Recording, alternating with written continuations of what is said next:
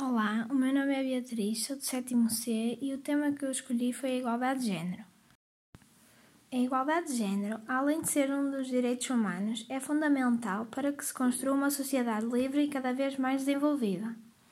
Em primeiro lugar, existe uma enorme diferença salarial entre homens e mulheres, o que, na minha opinião, é muito injusto. A maioria das empresas evita contratar mulheres pelo fato de estas poderem engravidar e muitos destes estabelecimentos impõem à trabalhadora um contrato que nega que estas possam engravidar. Na minha opinião, esta medida é muito insensível, visto que a mulher também tem capacidade para exercer as mesmas funções de qualquer outro colaborador, com salários iguais, ter oportunidades de evoluir na carreira e ser reconhecida pelo seu esforço.